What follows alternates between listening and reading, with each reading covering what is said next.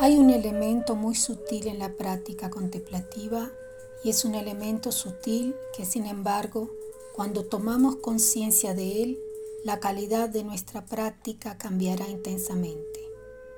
Y este elemento es el proceso de toma de conciencia de lo que estamos sintiendo, de lo que estamos viviendo.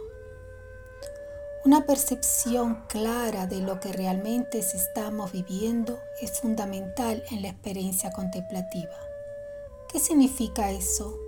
A lo largo de años de práctica ocurrirán ciertas experiencias, se producirán ciertas realizaciones, se producirán ciertos descubrimientos, pero el kit de toda esta experiencia y descubrimiento es hasta qué punto son verdaderas las experiencias y descubrimientos y hasta qué punto son ilusiones.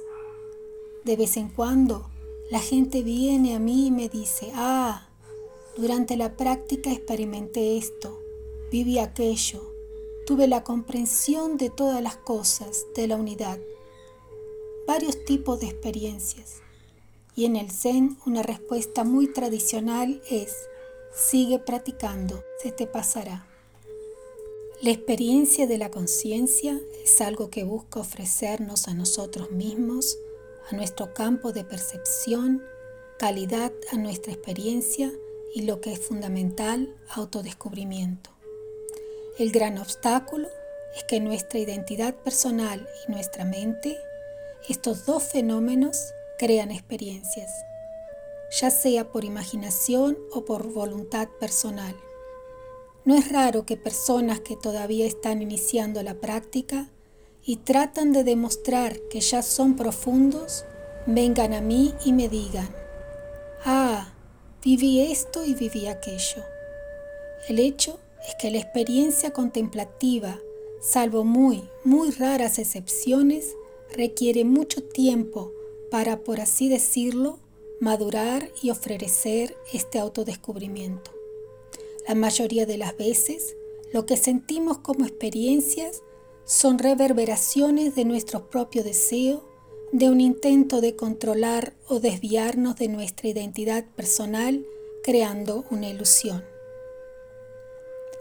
La práctica contemplativa, como enseña Gensho Sensei, es engañosamente simple. Imaginamos que estaremos frente a la pared y guardaremos silencio y en medio de distracciones y altibajos de nuestra percepción, a veces creamos la idea de que estamos experimentando algo profundo, pero no estamos. En general, una responsabilidad muy grande del profesor es intentar detectar esto y trate de mostrarle al practicante que necesita tener más paciencia.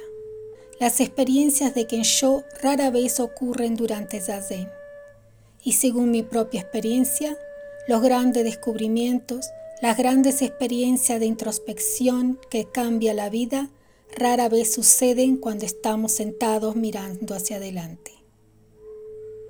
Como bien decía Thich Nhat Hanh, gran maestro vietnamita, sentarse y meditar es una forma de entrenamiento cuyo objetivo es acumular energía de la conciencia. Lejos de ser algo místico, la energía de la conciencia es ese aspecto que nuestra lucha de 30 y 40 minutos nos brindará en términos de experiencia misma. Ni idea de levitación, no viajaremos a Júpiter y regresaremos, no percibiremos luces y grandes enseñanzas de Buda. No, es la lucha por mantener la concentración, es el momento en el que nos distraemos y tenemos la capacidad de notar la distracción y volver a la práctica. Es el dolor en el cuerpo lo que nos hace movernos todo el tiempo, pero seguimos insistiendo, intentando hacer el mayor esfuerzo posible. Toda esta lucha, toda esta dificultad ofrece a nuestra mente energía de conciencia.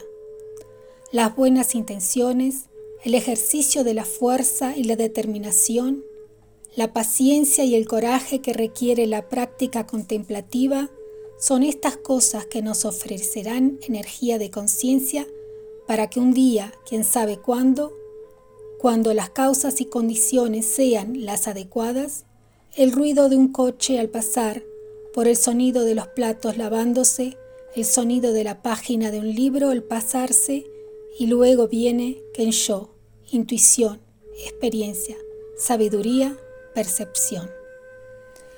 El yo espera resultados, espera recompensas, y la práctica contemplativa es difícil porque durante mucho tiempo no nos ofrece nada, excepto ilusiones y esfuerzo.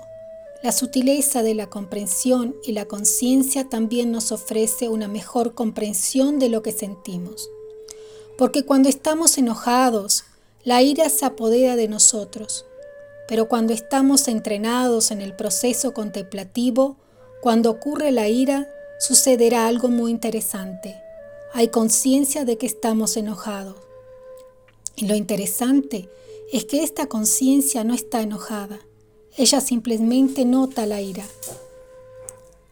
Esta conciencia no es vanidad, percibe la vanidad, es el observador, o a veces, como se le llama en algún texto, el testigo. Es un elemento que existe en nuestro campo de conciencia, un elemento fundamental en relación con nuestro yo que es capaz de observar. Será este elemento el que nos ofrecerá la iluminación, la experiencia de la sabiduría. Como siempre digo, cada uno lleva el peso de su personalidad, sus ideas y concepciones. Lo que es necesario es que podamos comprender la dinámica de la práctica contemplativa. Y esfuérzate siempre por cuestionar la gran pregunta. ¿Estás seguro de esto? Sentí una luz. ¿Estoy seguro de esto? Practicaré más para entender si lo que percibí es realmente válido o solo una ilusión. Esta experiencia sutil es fundamental. Será la que transformará nuestra práctica aburrida, difícil y dolorosa en una práctica con profundo significado. Cuando esto sucederá depende del esfuerzo de cada persona. No hay manera de saberlo. Pero cada practicante que realmente hace un esfuerzo y practica la posibilidad, esta experiencia se vuelve cada vez mayor. Cuando finalmente se manifieste, todo el esfuerzo habrá validado la pena. Comió Sensei.